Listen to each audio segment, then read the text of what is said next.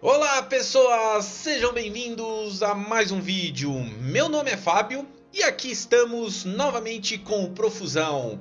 O assunto de hoje não é algo muito agradável, mas é algo que deve ser compartilhado com todos, principalmente com vocês pais. Vocês sabem o que os seus filhos estão acessando no celular? com quem estão conversando, hoje falaremos sobre algo que nas últimas semanas aqui no Brasil vem sendo muito comentado, mas que em outros países já foi ou ainda é notícia. Falaremos sobre o Homem Pateta.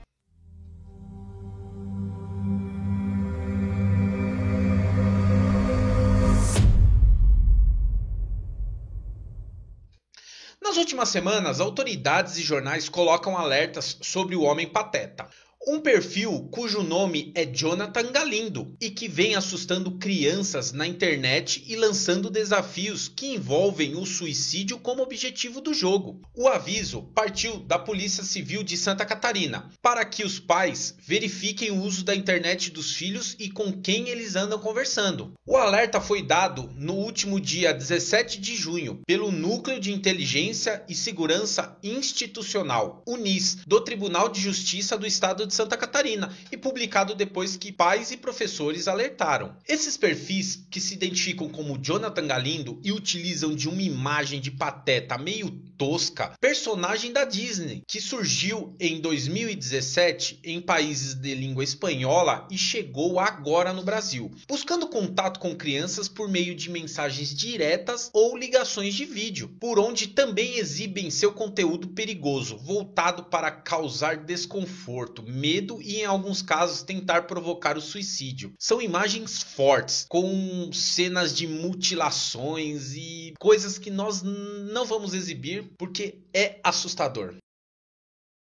O assunto logo foi colocado em sites de notícias, principalmente naqueles focados na educação das crianças, enquanto alertas semelhantes também eram dados por policiais de outros estados. Outros estados também identificaram casos. A Polícia Civil de Campo Grande também falou desse assunto, enquanto o jornal Tribuna do Paraná também publicou reportagens sobre o assunto. Mas o mais esquisito é que não existe boletim de ocorrência registrado sobre o tal homem, nem casos confirmados, enquanto as autoridades dizem dizem estar realizando trabalhos para prevenir apenas com informações de pais e professores, a divulgação, claro, fez com que o caso chegasse com notoriedade. Com a pesquisa rápida no Facebook, é possível revelar dezenas de perfis com o nome Jonathan Galindo e imagens do Pateta Tosco, além de páginas que compartilham publicações sobre essa figura misteriosa e de aparência incômoda. E o mesmo ocorre em outras redes sociais e no YouTube começam a surgir relatos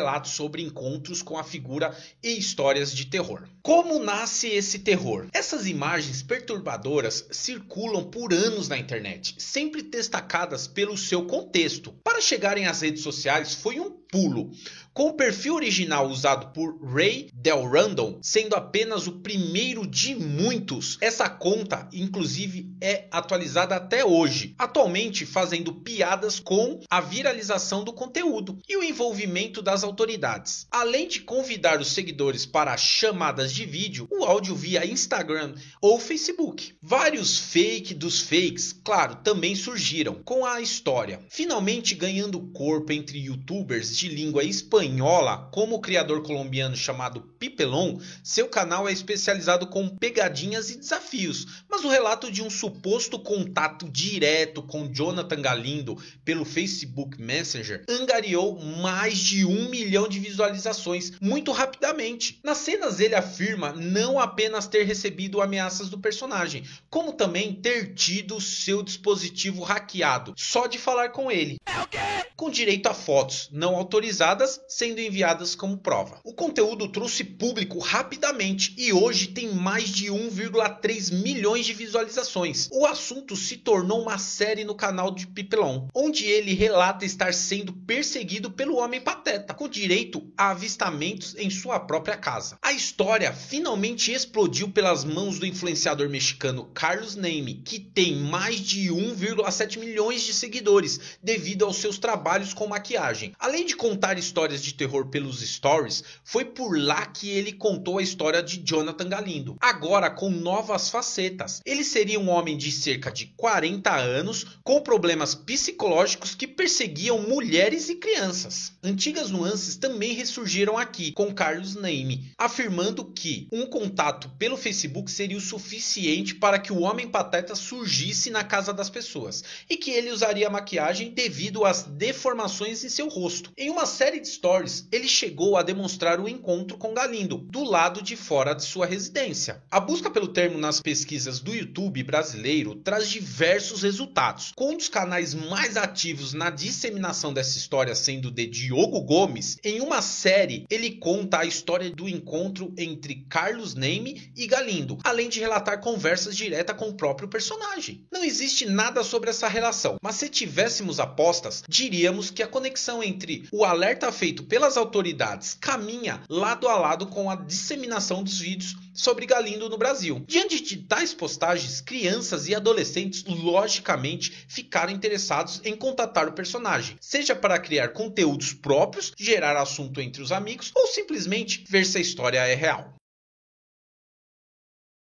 Aí surge o perigo. O fato de existir todo um contexto por trás da história de Jonathan Galindo e de não existirem ocorrências oficiais registradas sobre casos relacionados a ele não faz com que o alerta das autoridades deva ser deixado de lado pelos pais irresponsáveis. Isso devido à história ser parecida com outras duas recentes que devem estar ainda frescas na memória das pessoas e nós brasileiros. O primeiro deles, com alcance internacional, envolvia a Momo um suposto espírito que se comunicava com as pessoas pelo WhatsApp e parecia saber tudo sobre as vítimas. A imagem perturbadora era de uma estátua do artista japonês Keisuke Haisawa, enquanto o que surgiu como mistério acabou sendo usado como uma armadilha para roubar dados pessoais e financeiros ou exibir conteúdos assustadores para as crianças, além de influenciar a automutilação e suicídio por meios de vídeos com desafio. O YouTube chegou a negar o caso, apenas para ver uma proliferação de clipes com Momo, que apareciam em meio a conteúdo infantil, ou desenhos animados com mensagens suicidas e aterrorizantes. Enquanto autoridades e psicólogos infantis emitiam alertas e informações, o site começou a desmonetizar vídeos relacionados à situação,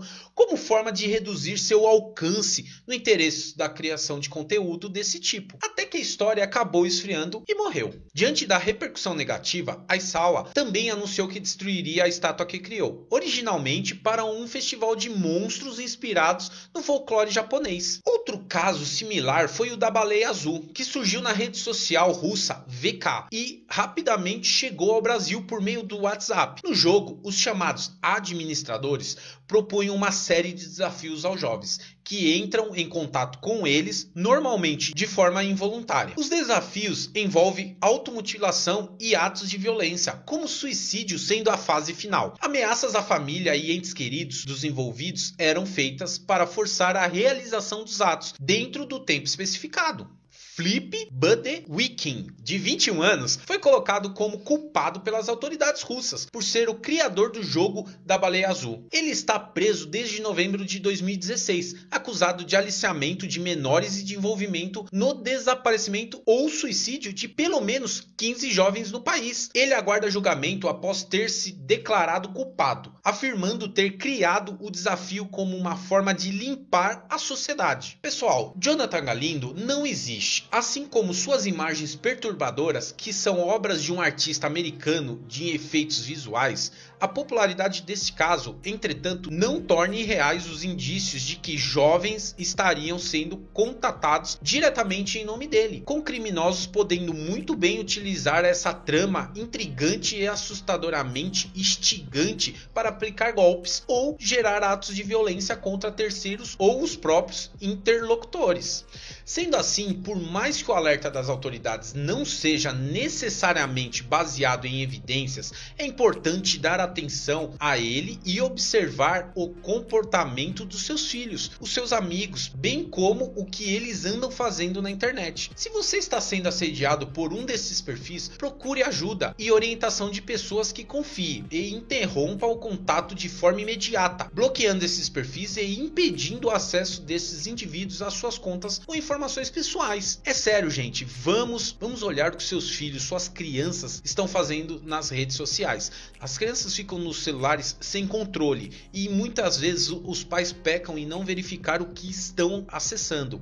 E com isso, acabam essas pessoas mal intencionadas entrando em contato com as crianças e influenciando elas a fazerem besteiras. Então vamos lá, olhem o que seus filhos andam fazendo nas redes sociais, peguem os celulares às vezes e acompanhem as publicações, tenham eles na rede de amizade, acompanhem o que eles andam publicando, com quem eles andam conversando e assim vocês conseguem pelo menos monitorar a vida deles nessas redes sociais, na internet. Então é isso, pessoal. Deixamos aqui o nosso recado sobre essa notícia que vem nas últimas semanas ganhando a mídia. Mais um personagem obscuro como a Momo, como a Baleia Azul e agora esse homem pateta. Quem assistiu o vídeo até esse momento, deixa o like, compartilha, compartilha para ajudar o próximo, ajudar um amigo, para eles saberem desse assunto. Esse assunto é importante, então é bom compartilhar, até mesmo para quem não tem conhecimento, não sabe o que está acontecendo. Está aí um pouquinho, um resumo do, desse assunto e se inscreve no canal. Então é isso, pessoal. Eu vejo vocês na próxima. Valeu, falou, fui!